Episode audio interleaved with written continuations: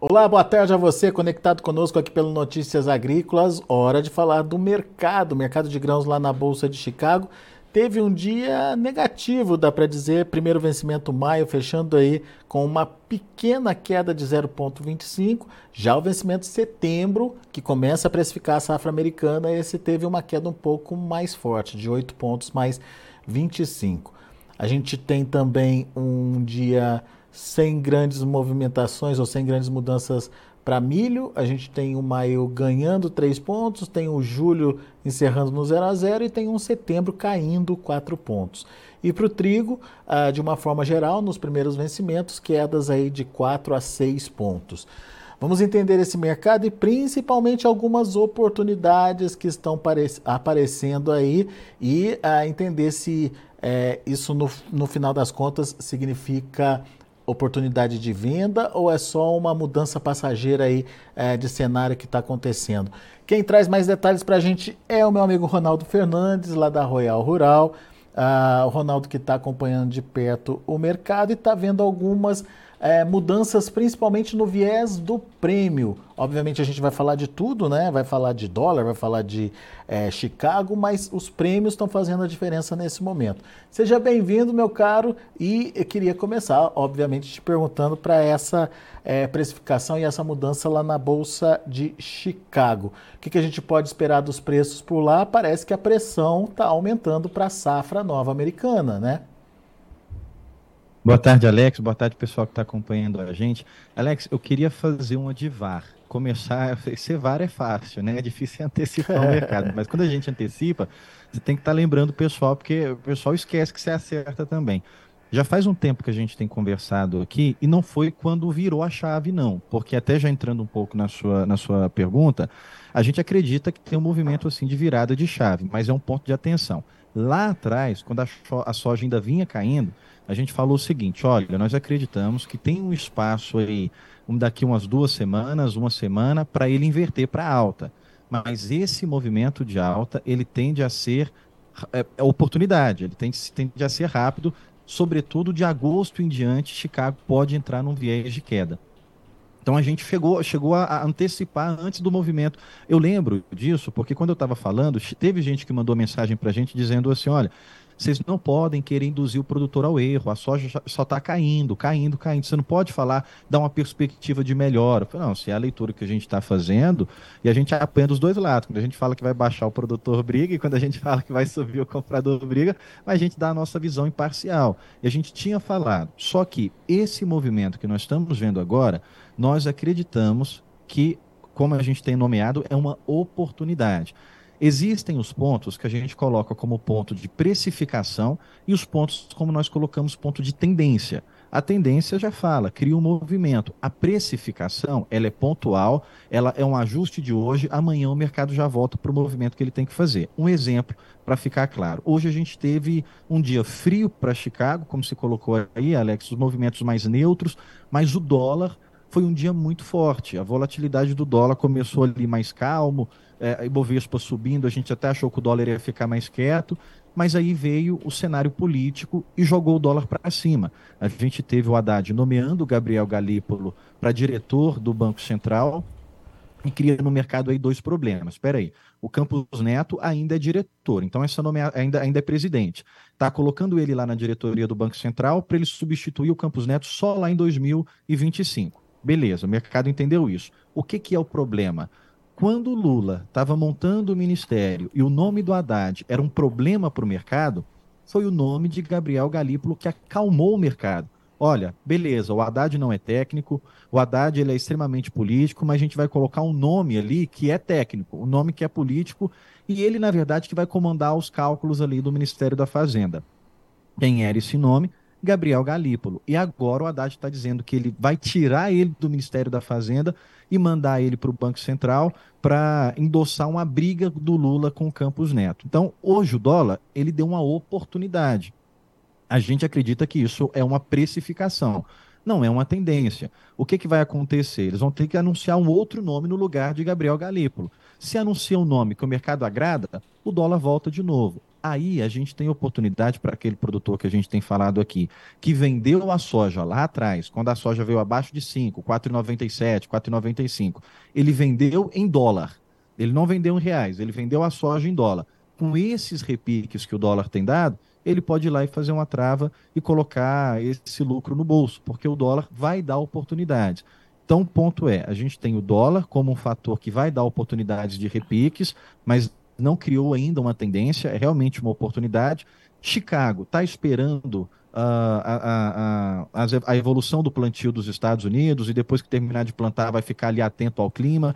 Chicago precificou o que tinha para precificar agora e está esperando fatores novos. Mas o prêmio, ele entra sim como um fator de alta e um fator de tendência daqui para frente, Alex. Vamos entender como, Ronaldo. O que está acontecendo nas nossas exportações que estão fazendo mexer esse prêmio? Uns dias atrás, a gente falava de prêmio a menos 180. A gente chegou a falar aqui de prêmio. Eu lembro que eu conversei com você 200 e a negativo, gente falava, eu falei, né? Alex, é, cê, cê, cê, ó, a gente não viu 220 negativo ainda, mas 200 já está batendo ali, 180 negativo já está batendo. Desculpa. Em julho, a gente tinha prêmio de menos 130. A gente já está falando de prêmio de menos 80 agora em julho. Agosto, a gente tinha prêmio de menos 10, menos 15. Agora o prêmio já está zerado, não está negativo mais. E em setembro, a gente já tem prêmio de 60. O que, que é o prêmio? O produtor às vezes fala, ah, tanto essa conta de prêmio, de prêmio. Nada mais, assim, na prática, é o apetite do comprador a vontade do comprador de vir para o nosso mercado. Ela regula algumas coisas, ela ajusta algumas coisas, mas reflete, acima de tudo, o apetite da demanda. Quanto maior a demanda, maior o prêmio. E a gente está tendo uma demanda nova. Bom, a China está voltando para o mercado brasileiro. A gente pega o line-up agora de maio, são quase 15 milhões de toneladas de soja que deve sair em maio. Desses 15, só 8 é da China. Então o apetite chinês está voltando para o mercado brasileiro e a gente tem compradores como Japão, como Itália, como Portugal, que tradicionalmente compram volumes de outros lugares e estão começando a vir para o Brasil. Destaque é que a gente tem quase 300 mil toneladas que devem ser embarcadas agora de maio para a Argentina e os Estados Unidos, mais uma vez, voltou a comprar soja brasileira. A gente já tem navio nomeado que vai para os Estados Unidos.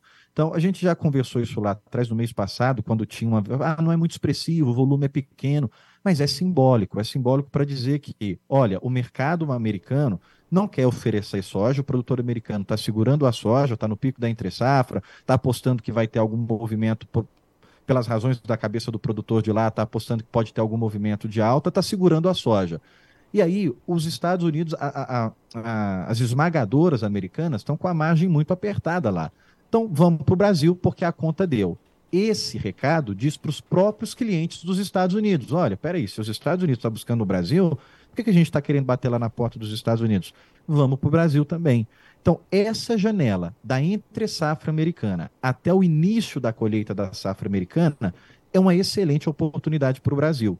E aí a palavra que eu quero frisar é oportunidade, porque a gente, é, eu não estou dizendo que daqui até o final do ano a gente aposta nesse, nesse movimento de alta. Estou dizendo que num período curto, mas um período relativamente médio, não tão curto, é, até agosto, a gente pode ter ainda a soja querendo buscar níveis mais altos para depois se estabilizar e aí com a chegada da colheita americana ela voltar a cair. Bom, pelo menos com o desenho que nós temos na mão agora, é isso que a gente está enxergando, viu, Alex? Muito bem. Então, é um movimento favorável para o produtor brasileiro, partindo principalmente do prêmio, então, justamente por causa dessa oportunidade de se vender a soja brasileira para novos clientes, que até então estavam focados ali é, nos Estados Unidos. Estados Unidos compra do Brasil, o cliente que era comprador dos Estados Unidos vê esse movimento e acaba aderindo também a essa compra. Vai ser para sempre? É. Possivelmente não, né, Ronaldo? Esse é o ponto. Esse é o... Você sabe que foi isso que aconteceu com a soja americana, isso que fez o preço de lá subir. A gente começou a ter dificuldade na nossa colheita, só que em 2021, quando o Brasil atrasou a colheita de soja, foi alta, porque a China esperou o Brasil colher. Parou a indústria, ó, eu vou comprar do, do Brasil, já estou ali com os contratos fechados, vou esperar eles entregarem, não cancelou. Esse ano, quando a gente começou a dar sinais de algum atraso, quem sofreu lá em 2021, e eu estou falando quem sofreu, o comprador internacional, não o produtor aqui, o comprador internacional que teve que procurar, que teve que esperar o Brasil conseguir colher, na hora que veio o sinal de que a gente poderia ter um atraso, esse ano falou, opa, eu não posso esperar o Brasil, eu não posso sofrer o que eu, o que eu tive lá atrás. Migrou, onde é que tem soja para me oferecer? Os Estados Unidos. Uma historinha breve, na colheita americana do ano passado, eles não conseguiram escoar, porque eles tiveram problema nos rios. O rio secou, não, na hora da colheita, os rios estavam. Era, era uma, um período de estiagem muito grande por lá, e o produtor ficou com essa soja represada. E aí, quando a gente foi colher, eu cheguei a falar isso aqui também. É, houve um momento que a gente chegou a ofertar, o Brasil e os Estados Unidos ofertando soja junto. Quando a gente começou a engasgar um pouquinho na colheita, migrou para o mercado americano, e aí depois veio as notícias, e eu não estou falando do notícia do mercado interno, estou falando notícia internacional de que o Brasil colhia uma super safra e não tinha onde colocar essa super safra. A gente viu muita notícia maldosa mesmo, com intenção, com viés de derrubar o mercado, dizendo o Brasil está com super excesso. É, é, porque a gente. É, até um ponto interessante, nos cálculos, pelo menos a última vez que a gente conferiu o Conab e IBGE, quando faz o levantamento de capacidade estática de armazenagem, não considera, por exemplo, os silos bolsas armazenagem em silo bolsa, que é um grande volume de soja e milho que é armazenado em silo bolsa. Então, como não se considerava esse número, a, a notícia para o mercado internacional é: Brasil não tem onde pôr soja. Então, somou esses dois fatores, essas notícias de excesso, de, de falta de, de armazenagem, junto com o mercado migrando para o cenário americano. Aí derrubou o nosso preço agora a gente está voltando de novo com os nossos fornecedores, a ser fornecedor para os nossos clientes, e além disso, a gente agora está pegando clientes que os Estados Unidos tinham é, é, tinha o costume de vender para eles. Né? Então, o que aconteceu com o cenário americano, agora está voltando a acontecer com a gente. Só que, mais uma vez, é, a gente imagina o produtor que quiser ficar esperando para acertar no olho da mosca ele corre o risco de perder a oportunidade, que foi o que aconteceu lá atrás, nessa expectativa de que vai subir, vai subir. A gente está falando aqui que a nossa expectativa, eu não sou um decisor, eu tenho que ser uma opinião na sua mesa. Então, se você leva, quer levar a nossa opinião em consideração, a nossa expectativa é que nós vamos voltar para o movimento de alta, mas não é, não tem de ser a longo prazo, não tem de ser estendido. Ele tende a se estabilizar para assim que chegar a colheita americana ele voltar a cair. Agora, o, o Ronaldo, essa compra ela se justifica, essa compra de novos, uh, de novos mercados aí da soja brasileira, ela se justifica, ela se explica é, é, o que está acontecendo lá nos Estados Unidos para não ser o real fornecedor aí desse pessoal? Primeiro, o nosso preço caiu tanto que a gente já voltou a ser competitivo, né? Então, a, a a, a, nossa produtor brasileiro segurou, segurou, segurou e o preço foi caindo, foi caindo independente de segurar, e aí o mercado americano foi entregando quando a gente estava segurando aqui, e o nosso preço caiu a, a ponto de ficar competitivo. Depois, o produtor americano passou a usar essa mesma estratégia do produtor brasileiro, de segurar a soja.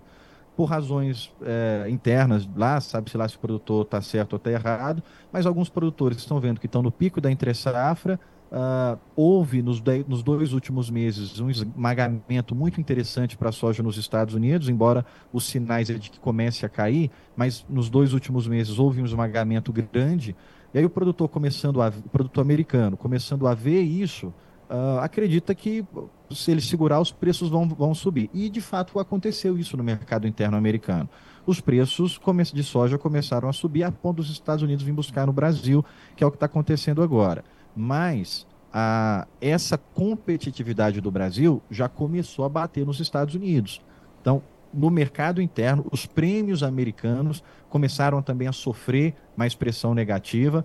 E aí que a gente coloca que isso realmente é a frase, a palavra que eu estou frisando muito, batendo muito na tecla aqui, ficando até chato com isso, mas a palavra é, é oportunidade mesmo, porque quando o mercado americano é, ficar esmagado a oferta e o mercado brasileiro está indo lá deixar algum volume, a gente pode derrubar de novo o mercado americano.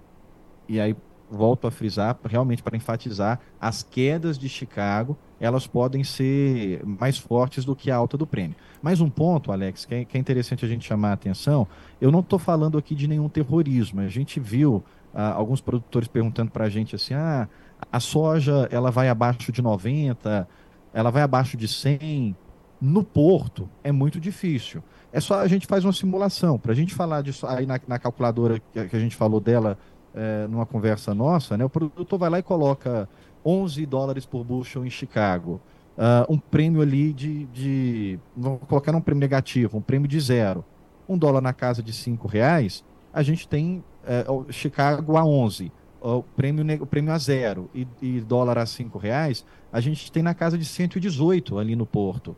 Então, a gente acredita que isso daí já é, já é meio que o fundo. Muito improvável a soja vir abaixo de 100 reais.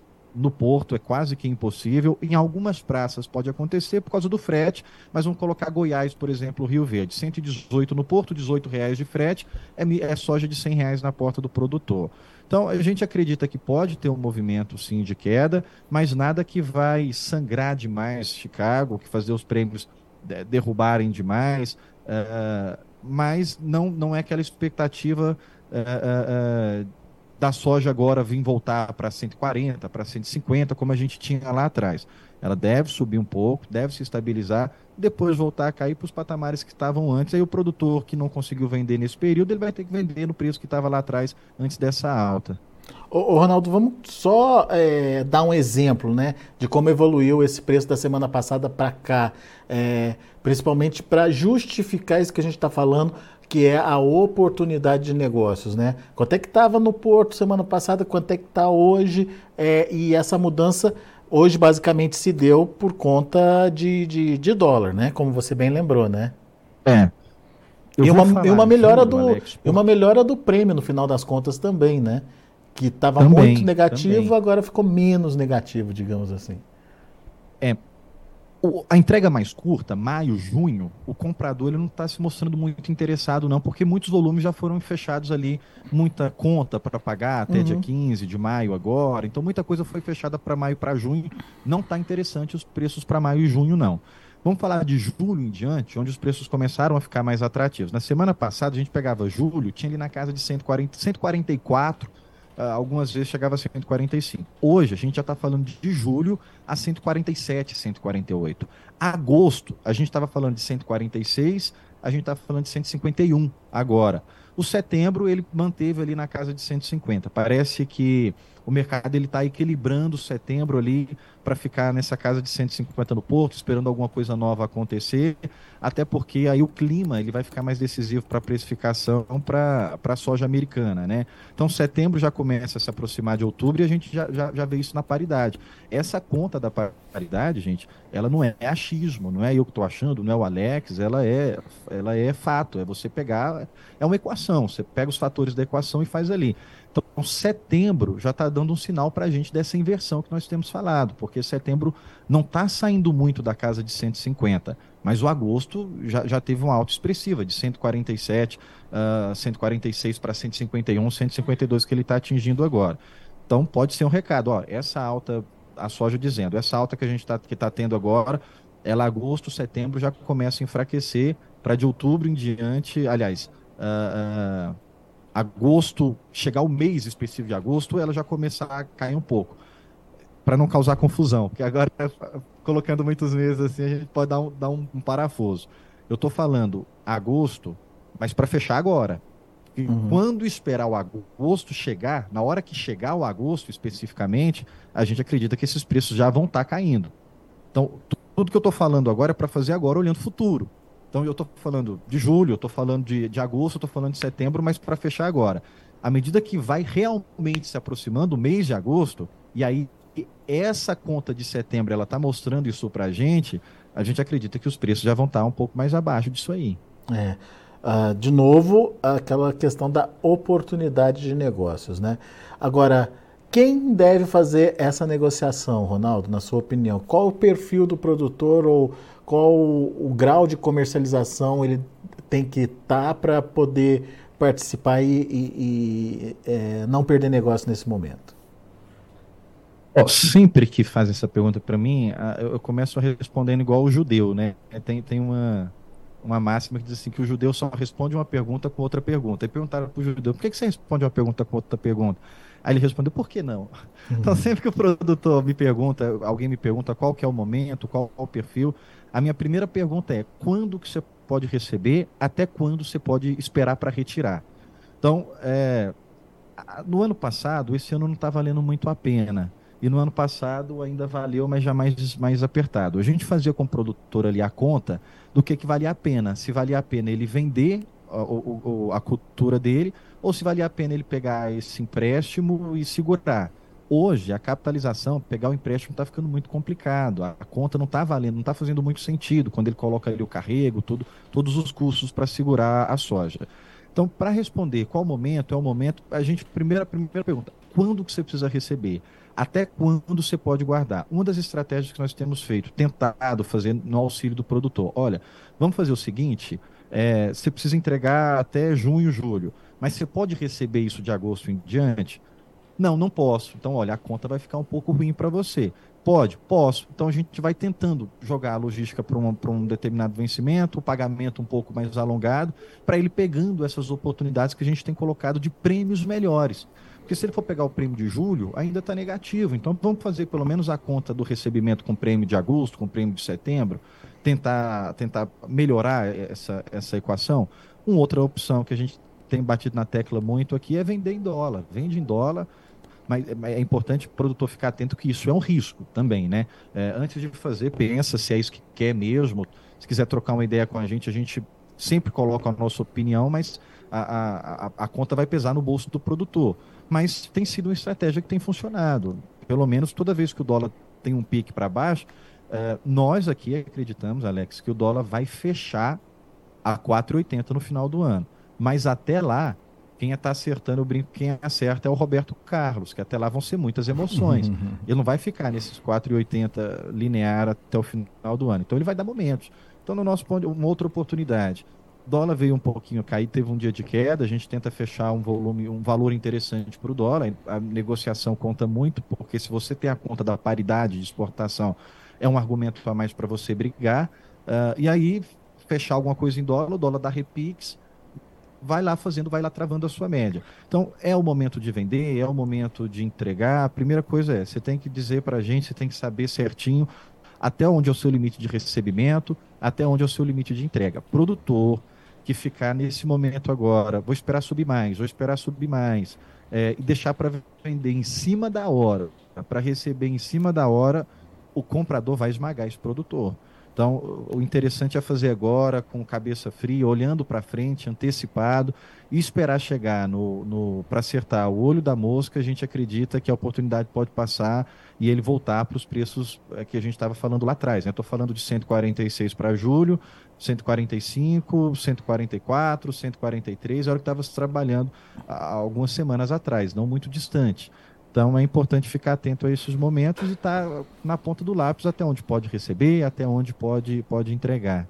Vai vir uma pressão agora, a gente não pode esconder isso. O produtor sabe melhor do que todos, que agora com a, com a entrega do milho tem uma pressão no frete, tem uma pressão de armazenagem, é, mas está vindo também a pressão da demanda. Então vamos, vamos aproveitar essa oportunidade que a demanda está vindo tem muito produtor que vai precisar limpar o armazém para fazer manutenção, porque não vai querer esperar mais ou não vai querer guardar as duas culturas, né? Então, eu, eu, a, minha, a, minha, a minha sugestão hoje é o que a gente fazer antecipado, não deixar para tudo em cima da hora, a chance de ganhar dinheiro é muito maior. Muito bom. Belas dicas, Ronaldo Fernandes, meu amigo. Obrigado mais uma vez por é, nos ajudar a entender o mercado e fica o convite para que você volte mais vezes. Obrigado, Alex. É sempre bom estar aqui batendo um papo com vocês. Uh, só o recadinho final, né? O produtor ficar atento que a gente tem relatório essa semana, relatório de maio, não tende a ter muitas alterações, mas uh, uma coisa que a gente estava discutindo aqui, uh, o Luciano Cossemba, que trabalha conosco, é, aponto olha, as exportações de milho, as exportações dos Estados Unidos estão dando uma caída. Então pode ser que eles aumentem um pouco ali o estoque final de milho americano. O farelo de soja nos chamou muito a atenção porque eles aumentaram a, a produção, o estoque inicial do sudoeste da Ásia. Então, algumas coisas podem ser surpreendentes nesse relatório. Então é bom a gente ficar atento. E a Argentina está colhendo, né? Está com, com um avanço mais de 30% na soja, quase 20% ali no milho. Também é um ponto da gente ficar acompanhando por lá. Obrigado, viu, Alex? Valeu, Ronaldo. Abraço, meu cara. Até a próxima. Um abraço. Tá aí Ronaldo Fernandes, Royal Rural, aqui com a gente, analisando o mercado, é, observando aí é, um momento de oportunidade de negócios. Não, não é uma mudança de patamar, mas pelo menos uma recuperação é, de preços, principalmente a níveis é, que o produtor viu perder aí nas últimas semanas. Ele citou julho e agosto, julho é, retomando aí, ganhando 3 a 4 é, reais por, é, por saca, né? É, da semana passada para essa, e o agosto também da mesma forma subindo aí de 5 a 6 pontos ah, da semana passada para cá. Por quê? Segundo explicou para a gente o Ronaldo, por conta de prêmios menos pressionados por aqui, é, que tem sido é, motivados, essa queda nos prêmios tem sido motivada aí por mais demanda, demanda é, diferenciada, demanda que tradicionalmente não compra do Brasil. A gente está falando de Estados Unidos esse ano, a gente está falando de países da Europa e a gente está falando do Japão também. É, são países que Segundo é, trouxe para a gente o Ronaldo Fernandes, países que estão comprando a soja brasileira e ajudando aí a enxugar ou pelo menos melhorar essa relação de oferta e demanda, e isso está mexendo com os prêmios. Então, oportunidade nos prêmios, oportunidade com dólar, hoje, por exemplo, subiu mais de 1%, então, é, tecnicamente é um bom momento para se negociar. Vamos ver os preços, vamos ver como estão encerrando as negociações lá na Bolsa de Chicago. Você acompanha comigo na tela. Para maio, 14 dólares e 68 centes por bushel, uma queda de 0,25. Para julho, 14 dólares e 33 centes por bushel, queda de 2 pontos mais 75. Agosto, perdendo 8 pontos, fechou a 13 dólares e 65 centes por bushel. E o setembro, 12 dólares e 91 centes por bushel, uma queda aí de 8 pontos mais 25. Esses são os números da soja. A gente tem também o milho. Milho fechou de forma mista hoje, primeiro vencimento positivo, 3 pontos mais 25 de alta, a 6 dólares e 56, segundo, é, segundo vencimento ficou no 0 a 0, 5,96. Setembro, 5 dólares e 32 centos por bushel, queda de 4 pontos mais 25. E o dezembro, 5 dólares e 29 centos por bushel, recuando 5 pontos. E para finalizar, a gente tem um dia negativo para o trigo. Trigo recuou 6 pontos mais 25 para julho, fechou a 6,54. Setembro, 6 dólares e 66 centos por bushel, perdeu 5,5. O dezembro, 6 dólares e 83 centos por bushel, perdeu 4 pontos mais 25. E o março, 6 dólares e 93 centos por bushel, uma perda aí de 4 pontos. São os números de hoje, já de fechamento do mercado. A gente fica por aqui. Agradeço a sua atenção e audiência.